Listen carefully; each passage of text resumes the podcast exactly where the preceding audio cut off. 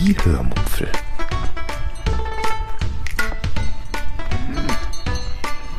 Aus dem Tagebuch einer Allgäuerin.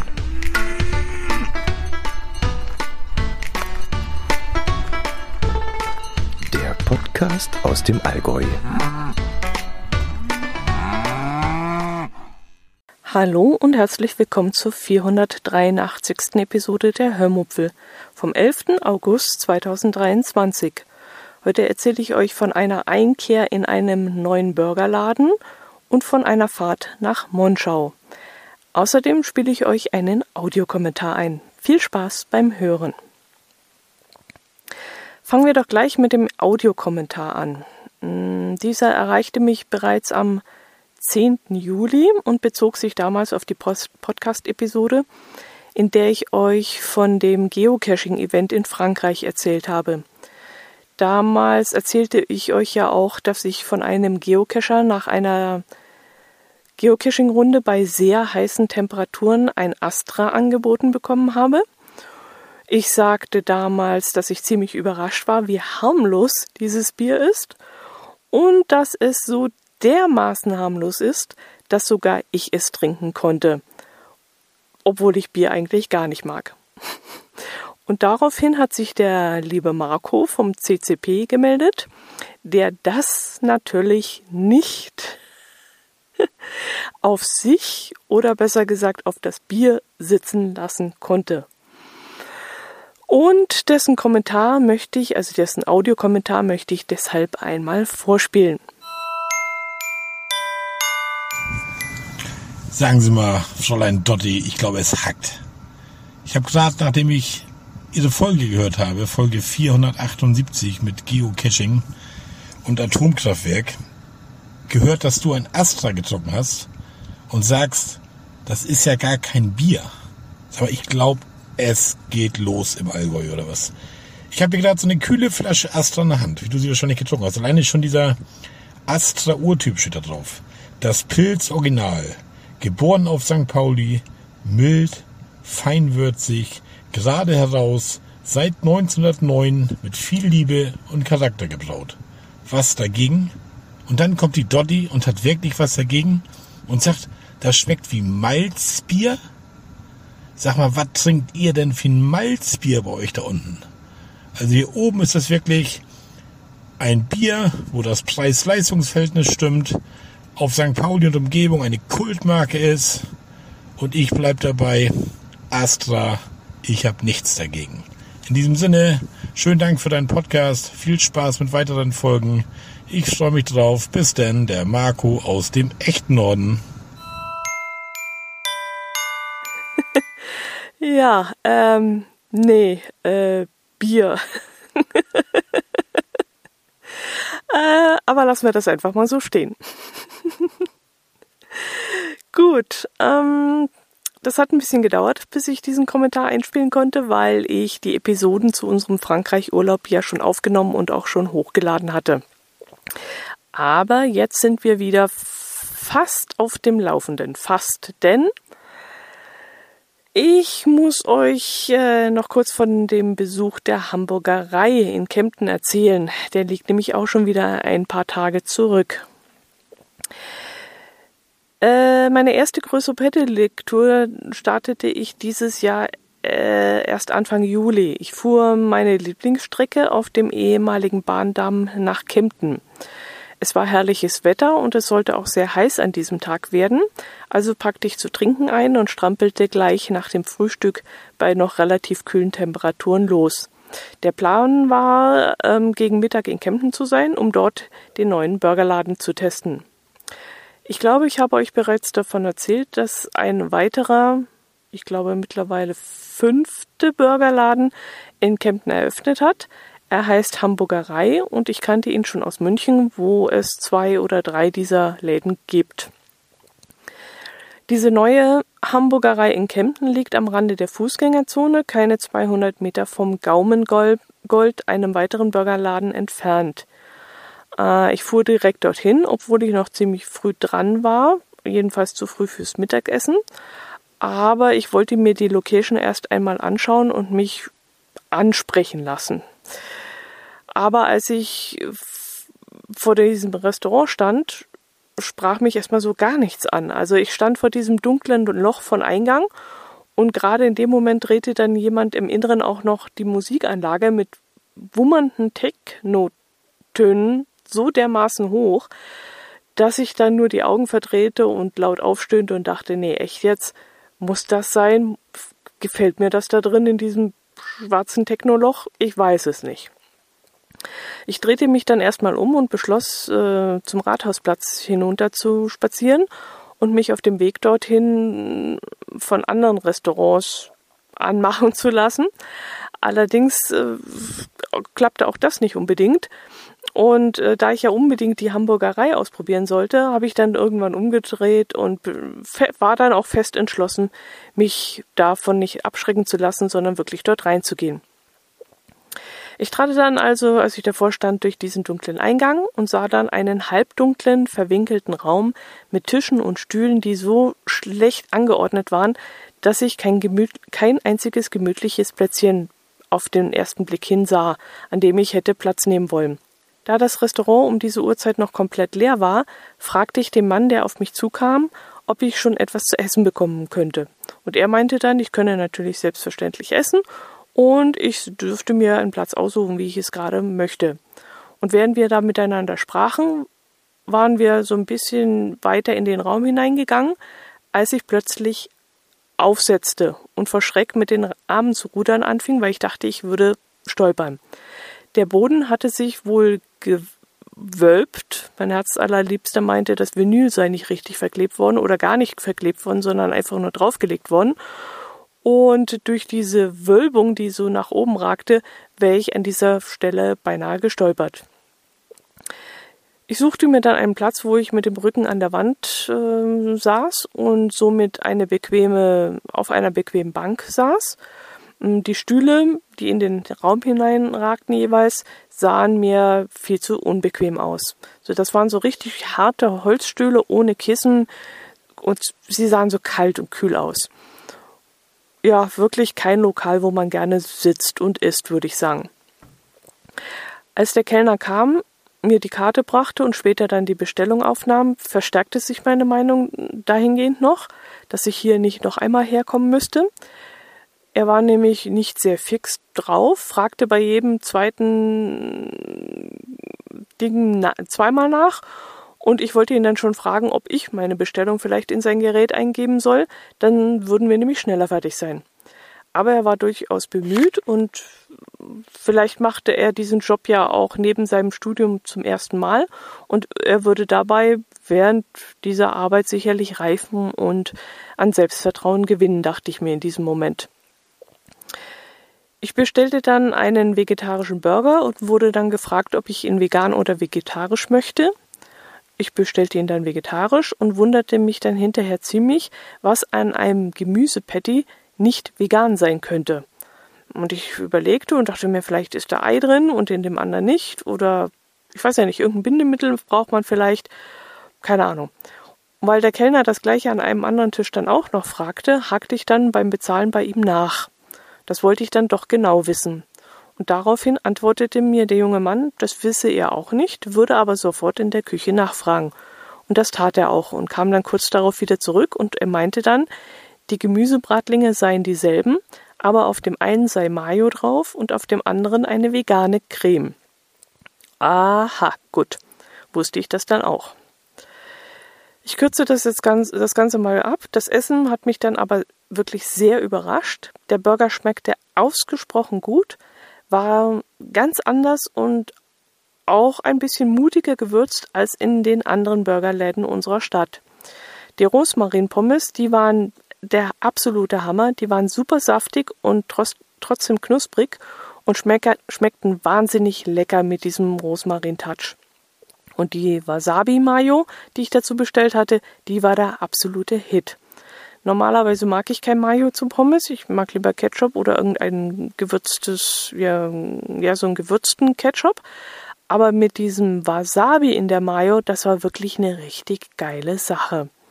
Und allein dafür, dass die, dass der Burger mit Pommes so geschmacklich sich von den anderen Läden in der Stadt abgehoben hat, Gerade aus diesem Grund heraus würde ich dort wieder gerne hingehen. Aber vermutlich nur im Winter. Im Sommer werden wir in den anderen Burger-Restaurants einkehren, weil man dort gemütlich draußen sitzen kann und ja auch wesentlich angenehmer dort sitzt.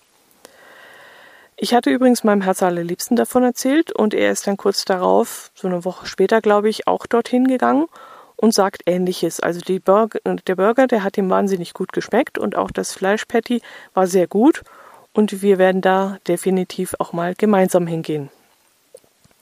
Gut, das zu dem. Hm, kommen wir jetzt zu meinem Alleinurlaub. Eigentlich hätte es dieses Jahr gar keinen Alleinurlaub für mich gegeben. Wir hatten dieses Jahr alle Wochen gemeinsam verplant, alle Urlaubswochen. Aber dann wurde mir eine Urlaubswoche gestrichen, weil wir nicht zu dritt gleichzeitig weg sein konnten, durften. Und so musste ich eine Woche verschieben. Und da mein Herz allerliebster alles schon verplant hatte und nichts verschieben konnte, beschloss ich dann in der 30. Woche mit dem Minicamper alleine wegzufahren. Ich beschloss, mir mal Monschau anzuschauen. Davon hatte ich schon wahnsinnig viele Bilder gesehen. Eigentlich wollte ich vier Nächte bleiben, aber weil schlechtes Wetter angesagt worden war, buchte ich sehr knapp einen Tag vorher ähm, nur drei Nächte. Das war dann im Nachhinein betrachtet auch gut. Ich fuhr dann gegen 6.30 Uhr von zu Hause los, holte aber bei uns im Dorf noch Bargeld auf der Bank, weil ich nicht sicher war, ob der Campingplatz Kartenzahlung akzeptieren würde und hielt dann auch noch am Bahnhof in Kempten, um bei dem dortigen sehr guten Bäcker noch ein belegtes Laugenhörnchen zu kaufen. Um 7 Uhr war ich dann auf der A7. Um, ja, von der Fahrt brauche ich euch, ich glaube, nicht weiter zu erzählen. Es lief alles ganz geschmeidig. Ich machte auch eine kurze Essenspause, wo ich dann das Laugenhörnchen verputzte und so um zwei Minuten vor 14 Uhr stand ich dann vor der Schranke des Campingplatzes, der um 14 Uhr öffnen sollte. Wer sich für das Theater interessierte, was sich da abspielte, den bitte ich meinen zweiten Podcast, die Minicamperin, unter www.minicamperin.de zu abonnieren. Dort werde ich dann ausführlich über den Campingplatz und das Minicamperleben dort berichten. Hier erzähle ich euch jetzt, wie ich am gleichen Tag noch einen Spaziergang nach Monschau gemacht habe. Vom Platz aus sind es laut Google ungefähr zweieinhalb Kilometer. Irgendwo habe ich was gelesen, es seien nur 1,7 Kilometer, keine Ahnung, vielleicht, vielleicht auf der Campingseite oder so, weiß ich jetzt nicht mehr. Ich habe den äh, Weg jedenfalls nicht getreckt und kann es nicht genau sagen. Jedenfalls war der Spaziergang nach der langen Fahrt sehr angenehm, auch wenn er teilweise an einer stark befahrenen Bundesstraße entlang führte. Dafür gab es dort aber einen sehr guten Fußweg, der gut zu gehen war. In Monschau selbst war ich dann, obwohl ich mich schon dagegen gewappnet hatte, sehr überrascht über die Art des Trubels. Ich wusste zwar, dass es dort sehr voll sein würde, aber dass hier Fahrradfahrer ohne Rücksicht auf Fußgänger im schlimmsten Gewirre, es war so schon schier kein Durchkommen, aber die, die Fahrradfahrer mussten da auch noch durch. Und, und, und auch noch so, ich weiß auch nicht, massenweise Hundehalter waren auch noch unterwegs, deren Tiere dann ständig losbellten oder aufeinander losgingen, weil sie sich nicht riechen konnten. Das war dann eine Art von Stress für mich, den ich ehrlich gesagt nicht einordnen konnte. Ich weiß nicht, war das schon immer so oder sind die Menschen einfach noch rücksichts, rücksichtsloser geworden mittlerweile und wo kommen verdammt nochmal die ganzen Hunde plötzlich her? Waren die schon immer so viele? Ich habe keine Ahnung, aber es war so eine ganz andere Art von Stress an dem Tag. Aber ich wäre nicht ich, wenn ich nicht diesem ganzen Gewimmel entgehen könnte. Als erstes suchte ich mir erstmal ein Restaurant, in dem ich etwas zu essen bekam, und anstatt im großen Biergarten Platz zu nehmen, wo ein heilloses Durcheinander herrschte, ging ich lieber hinein, um mich an einen der komplett leeren Tische zu setzen. Der Innenraum, der hatte zwar so etwas ja von 60er Jahre Stil, also überhaupt nicht ansprechend und düster und ja, hat mir nicht gefallen, aber man saß da absolut ruhig und wurde auch schnell bedient, weil nämlich ständig irgendjemand vorbeikam. Es wurde dort auch ein Menü für 26,90 Euro angeboten, in dem man eine Senfrahmsuppe, ein Schnitzel mit Senfrahmsoße, Pommes und Salat vom Buffet sowie als Nachtisch ein Dütchen mit Vanilleeis und wahlweise einen Kaffee oder einen Monschauer Kräuterschnaps äh, bekommen würde. Aber ich halte nicht viel von solchen Touristenmenüs und entschied mich deshalb für eine Senfrahmsuppe und einem Elsässer Flammkuchen. Die Senfrahmsuppe wurde als Monschauer Spezialität angepriesen und als ich die Bedienung fragte, ob das wirklich eine Monschauer Spezialität sei oder so ein Touristending sie, kam dann ein sehr zögerliches Ja, das ist äh, ganz typisch für diese Region. Naja, ich wollte es in diesem Moment auch glauben. Äh, meine Suppe kam dann auch sehr schnell und schmeckte dann auch sehr speziell und auch sehr, sehr intensiv nach Senf. Ich mache ja ab und zu Senfeier, seitdem ich dieses Senfeigewürz von Ankerkraut habe, aber diese Suppe überstieg den Senfgeschmack um ein Vielfaches. Sie war auch noch sehr sämig und die Kräuter und der Lauch darin, die passten auch super zu diesem intensiven Senfgeschmack. Ich könnte mir vorstellen, dass ich das durchaus mal nachkoche, da muss ich mir mal ein Rezept raussuchen. Aber nur für mich, denn mein Herz allerliebster, der mag keinen Senf. Nach dem Essen, der mich inklusive einer 0,33er Flasche Malzbier knapp zu 23 Euro gekostet hat, ah, da muss ich noch was erzählen. Ähm, vor mir hatten einige Gäste an der Theke bezahlt, was mich gewundert hat, denn sie kamen dafür extra aus dem Biergarten ins Lokal hinein. Und jedes Mal erklärte die Bedienung dann das Display des Kartenlesegerätes. Und als sie mich fragte, wie ich zahlen möchte, antwortete ich mit Handy und war dann gespannt, was kommen würde. Sie kam dann mit dem Gerät zu mir und zeigte dann auf das sehr große Display, auf dem ganz unten ganz klein mein zu zahlender Betrag stand. Und ganz groß, sogar neun Zehntel des kompletten Displays, nahmen vier Button ein. Auf dem ersten Button stand 10%, auf dem zweiten 20%, auf dem dritten 25% und auf dem letzten Button stand 30%. Und darüber sollte man dann das Trinkgeld auswählen. Ganz klein stand dann unter dieser Prozentzahl noch jeweils der Betrag, der, der Trinkgeldbetrag darunter. Zum Beispiel bei mir 2,29 Euro unter dem 10%-Button müsste das gewesen sein. Und das fand ich dann mal irre interessant. Während in anderen Ländern es ja durchaus üblich ist, prozentual Trinkgeld zu geben, runden wir ja in der Regel immer auf, äh, meistens auf einen runden Betrag. Selten sind das dann 10% oder 20%, gar nie nicht sind es 30%, denke ich mal. Kann ich mir nicht vorstellen. Glaube ich nicht. Ja, und diese Button haben mich dann ziemlich länglich beschäftigt. Ich habe mich da eine ganze Weile drüber verkopf, verkopft. Erstens dachte ich ja, ähm, ja, seitdem man mit Handy zahlt, äh, ist das Trinkgeld geben komplizierter geworden. Viele werden jetzt vielleicht gar kein Trinkgeld mehr geben, weil sie an dem Gerät nicht rumtippen wollen. Und da sind diese Buttons dann natürlich eine sehr gute Lösung, wieder mehr an Trinkgeld zu kommen. Und zweitens dachte ich mir, ähm, wie viele tippen da drauf? Wie viele fühlen sich davon vielleicht sogar überrumpelt? Wie lange dauert es, bis die Leute sich an dieses System gewöhnt haben und es dann selbstverständlich wird?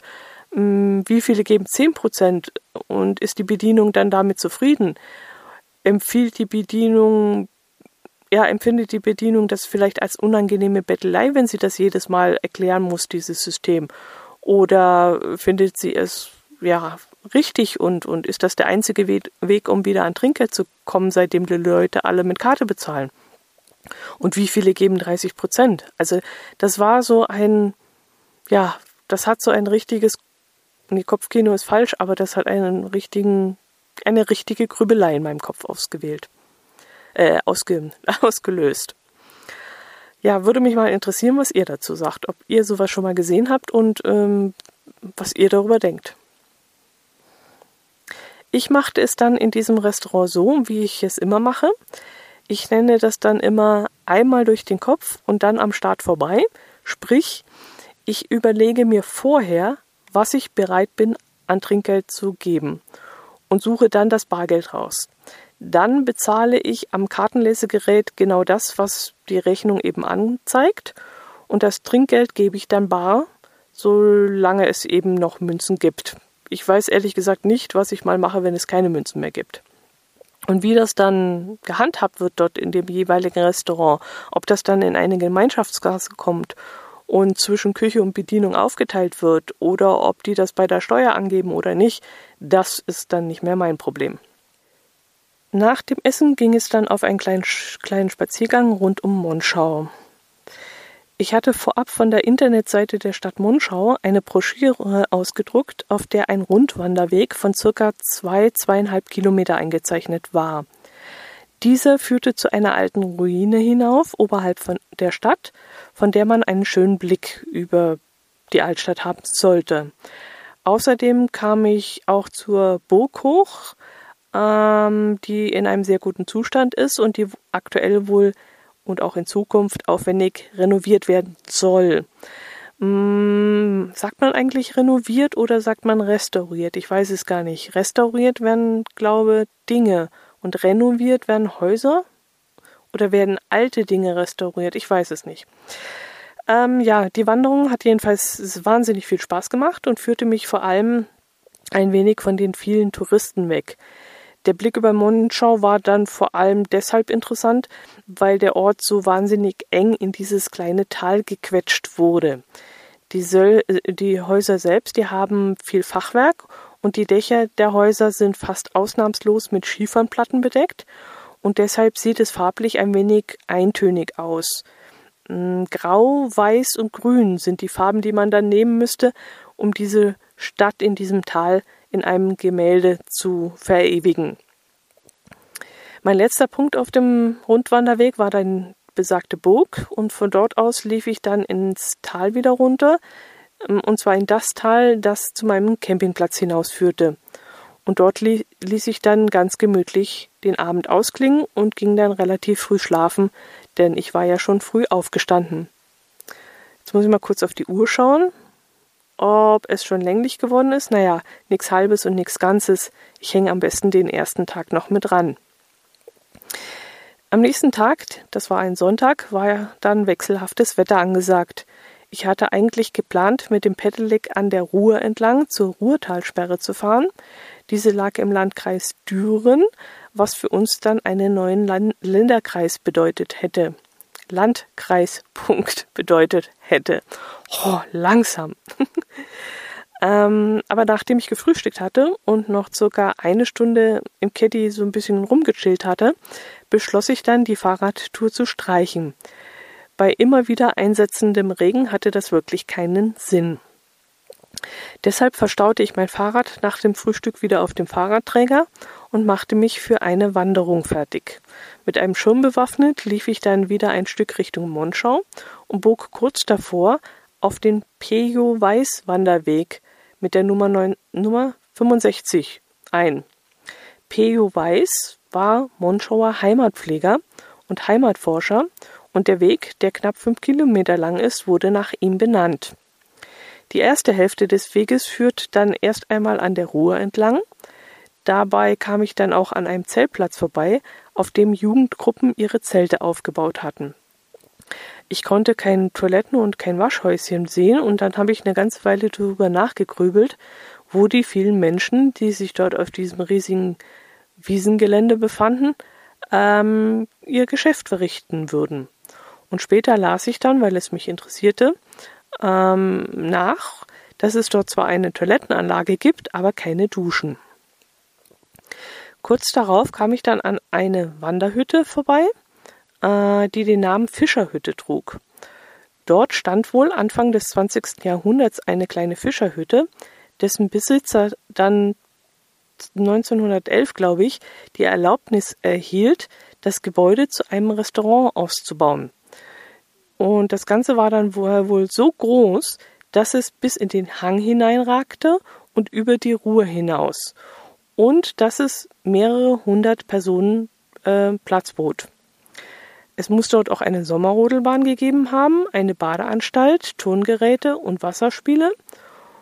Und wenn man das Ganze heute so sieht, kann man das gar nicht glauben. Es ist wirklich nichts, absolut nichts mehr, auch nur ansatzweise davon zu sehen.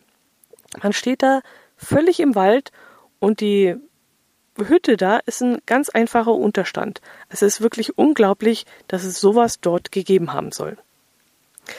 Der Besitzer damals hoffte wohl, dass seine Restauration Ausflügler und Spaziergänger anlocken würde. Vor allem Offiziere hoffte er, dort begrüßen zu können, die nämlich in der Nähe auf einem Truppenübungsplatz stationiert waren. Aber die Lokalität wurde wohl nicht so richtig angenommen und nach dem Ersten Weltkrieg zerfiel das Ganze dann zusehends, zumal das Gebiet dann auch irgendwann belgisch wurde. Und Anfang der 1920er Jahre wurde das Grundstück dann verkauft, die Gebäude wurden abgerissen und das Material anderweitig verwendet. Ah ja, von dem her ist es eigentlich klar, dass nicht, davon nicht mehr zu viel, so viel zu sehen ist. Aber andererseits, ja, ich weiß auch nicht meine Fantasie ist da ein bisschen mit mir durchgegangen, als ich dort mitten im Wald stand. Ich hatte irgendwas erwartet zu sehen, ein verbreitetes Flussbett vielleicht, eine Schneise, in der diese Sommerrodelbahn eingebettet gewesen ist, oder ein abgetragener Berghang, keine Ahnung. Also ich stand da kopfschüttelnd in diesem dichten Wald, drehte mich dann mehrmals um meine eigene Achse und konnte es wirklich nicht glauben, dass da so gar nichts mehr zu sehen war. Für mich ging es dann kurz danach rechts den Berg hoch. Teilweise war der Weg dann auch kaum zu sehen, weil der ja kaum ausgetreten war und auch Büsche hineinwuchsen. Es ging dann auch steil bergan und irgendwann kam ich oben auf einem Plateau an. Der Weg, der war auch relativ schlecht ausgezeichnet und ich hangelte mich da an den, an der groben Karte auf diesem Flyer entlang. Manchmal nahm ich auch mein GPS zum Einsatz, aber es war wirklich schwer, sich dort zu orientieren. Die Schilder, die waren da auch nur spärlich angebracht.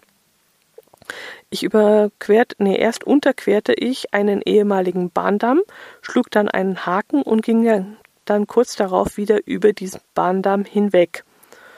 Und hatte in diesem Moment, ohne es zu wissen, zweimal innerhalb von vielleicht so fünf Minuten die deutsch-belgische Grenze überquert. Was ich allerdings hätte merken können, denn äh, in diesem Moment schickte mir mein Provider äh, zweimal die Meldung, dass ich mich in einem, ja, über, über, in einem anderen Land befinden würde oder in einem anderen Roaming-Bereich befinden würde. Ähm, ich dachte dann aber in dem Moment einfach nur, dass ich in der Nähe der Grenze sein würde und jetzt mich eben in ein belgisches Netz einwählen würde, aber dass ich dann sogar belgischen Boden unter den Füßen gehabt hatte, das merkte ich dann erst, als ich später auf dem Campingplatz noch einmal mit dem Finger über die Landkarte äh, strich und mir das Ganze genauer anschaute. Tja, so ist das in Europa. Keine rot-weißen Barken und Schranken mehr. Das Plateau gefiel mir dann richtig gut, brachte dann aber auch ein kleines Problem zum Vorschein. Ich freute mich einerseits, dass ich mal wenig, ein wenig ähm, in die Ferne blicken konnte, merkte aber in diesem Moment gleich, dass ich seit 24 Stunden nur Enge, nur Tal und nur Wald um mich herum gehabt hatte. Und als ich dann circa 20 Minuten später wieder in diesen Wald eintauchte und in dieses Tal hinabsteigen musste, da krampfte sich bei mir alles zusammen und meine berühmte Raumangst überfiel mich. Ich habe das ab und zu mal, meistens in Gegenden, wo man nicht weit blicken kann.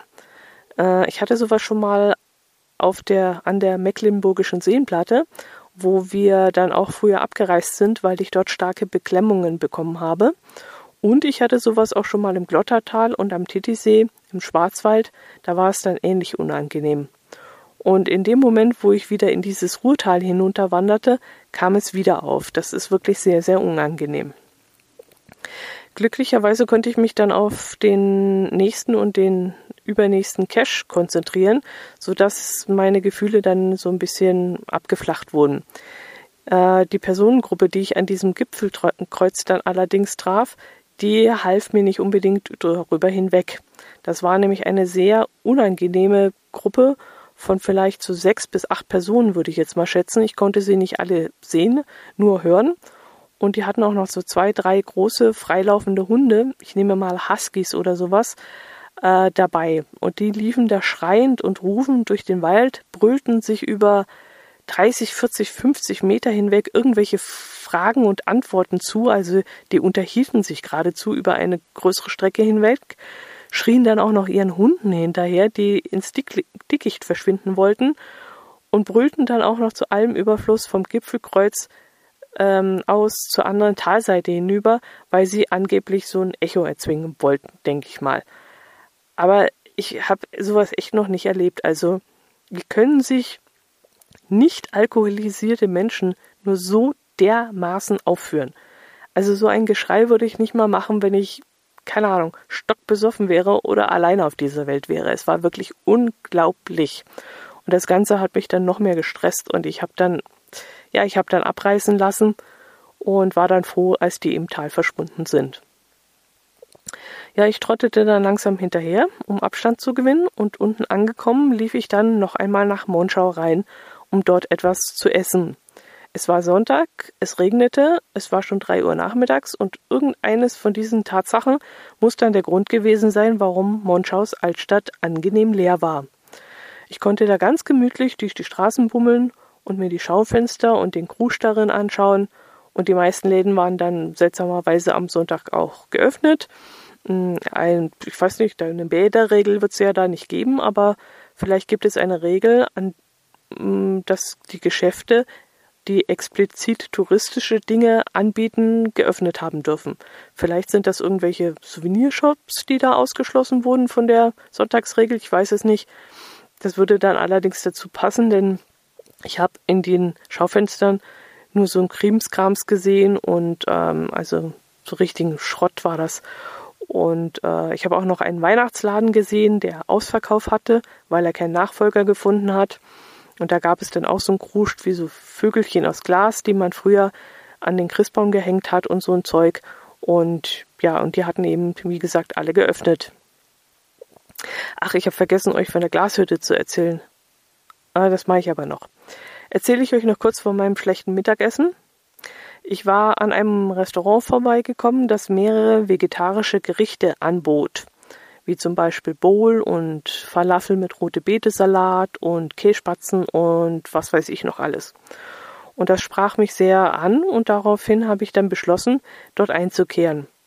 Ich bestellte dann allerdings nur einen Flammkuchen, weil mich das gerade anmachte, und ein viel zu teures Malzbier und durfte dann damit einen neuen Erlebnispunkt in meiner Vita abhaken, nämlich den Punkt des schlechtesten Flammkuchens, den ich jemals gegessen habe. Ich wusste ehrlich gesagt nicht, dass man an Flammkuchen irgendwas falsch machen kann, aber ja, ihn so dermaßen dünn auszurollen, dass man mit dem Messerschir das Brett darunter kleinschneidet und dann auch noch so dermaßen viel Preiselbeermarmelade drauf zu klatschen, dass man von den übrigen Zutaten wie Camembert und Birne überhaupt nichts mehr schmeckt. Also das ist schon eine, eine gewaltige Leistung. Das muss man mal erlebt haben. Oder auch nicht. Ja gut, hinterher schlenderte ich dann noch ein wenig durch die Altstadt. Ich wollte das ausnutzen, dass es doch so relativ leer war. Kaufte mir dann noch ein Tütchen Monschauer Printen die ein Bäcker dort explizit als etwas ganz Besonderes angeboten hat. Also ich kannte bis dahin nur Aachener Printen, aber Monschauer Printen, das war mir dann auch neu. Und spazierte danach noch gem wieder gemächlich zum Campingplatz zurück. Ja, jetzt habe ich die Glashütte vergessen. Das ist ja wirklich sehr, aber das ist so ausführlich, das passt jetzt wirklich nicht mehr in diese Episode. Das werde ich euch dann in der nächsten erzählen, weil das war schon etwas Besonderes. Gut. Ich hoffe, ich konnte euch ein bisschen mitnehmen, habe jetzt das Gefühl, wieder viel zu schnell gequatscht zu haben, aber ich liege hier im Caddy. Der Akku ist bald alle, draußen wird schon dunkel und ich werde mich jetzt hier in mein Bettchen kuscheln und ähm, ja, schlafen gehen. also, da macht es gut. Bis zum nächsten Mal und ich würde mich über Kommentare freuen. Macht's gut. Servus.